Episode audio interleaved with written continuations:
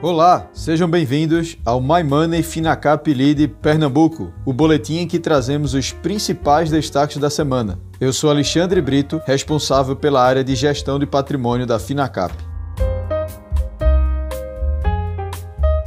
O Ibovespa teve bom desempenho na semana e chegou a negociar na faixa dos 119 mil pontos, nível que não atingia desde fevereiro. Enquanto isso, o S&P 500 registrou mais um fechamento na máxima histórica, motivado pelo avanço da vacinação nos Estados Unidos e o sucesso da campanha de imunização no país. Ainda à procura de uma solução jurídica para o problema do orçamento, fontes da equipe econômica apontam avanços na negociação que já conseguiu subir para um valor entre 12,5 bilhões e 13 bilhões de reais. Até a semana passada, estava em 10 bilhões, com o anúncio do relator Márcio Bittar de devolver parte das emendas parlamentares por ele colocadas. No passo que a questão ainda não foi totalmente resolvida, investidores seguem receosos, o que fez com que as taxas de juros negociadas no mercado acumulassem mais uma semana de alta, mesmo em meio à boa performance das ações brasileiras no período. O risco fiscal ilustrado pela inclinação de juros influenciou inclusive o leilão de prefixados realizado pelo Tesouro na quinta-feira, dia 8 o Tesouro ofertou 10 milhões de LTNs com vencimento em 2022, mais apenas 1 milhão de papéis para julho de 2024. Além disso, foram oferecidas apenas 100 mil NTNFs, dando sequência aos leilões menores de prefixados longos. Mesmo assim, o prêmio exigido pelo mercado por esses papéis seguiu alto. Ainda assim, o momento não parece oportuno para o Tesouro aumentar o seu endividamento no curto prazo, dado que 25% do total da dívida vence nos próximos 12 meses, e as incertezas relativas ao orçamento para este ano devem se manter elevadas, ao menos no curto prazo.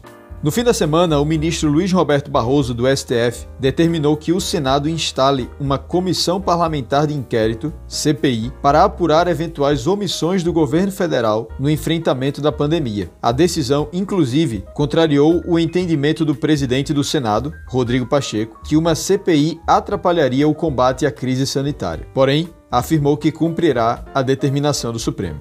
O grupo CCR e a operadora francesa 20 foram os vencedores do leilão de aeroportos desta quarta-feira, dia 7. A CCR foi o destaque. A companhia levou o Bloco Sul, que era o mais atrativo do leilão, e o Bloco Central, ambos com lances bastante acima dos segundos colocados. A 20 surpreendeu e levou o Bloco Norte. Ao todo, o governo arrecadou 3,3 bilhões de reais na disputa, que deverá gerar 6 bilhões de reais de investimentos nos próximos 30 anos. Em relação às empresas, o presidente Jair Bolsonaro afirmou na quarta-feira, dia 7, que é inadmissível a Petrobras reajustar o preço do gás em 39%, como anunciou na última semana. A fala teve efeito negativo nas ações da companhia e contribuiu para uma alta do dólar. A Vale anunciou que realizará uma operação de recompra de suas ações. A operação poderá movimentar até 5 bilhões de dólares nos próximos 12 meses. Em relação à Braskem, após quase dois anos do encerramento das conversas com a Lyondell, a Odebrecht, hoje Novo Nor, iniciou novas conversas com possíveis compradores de sua fatia na Braskem.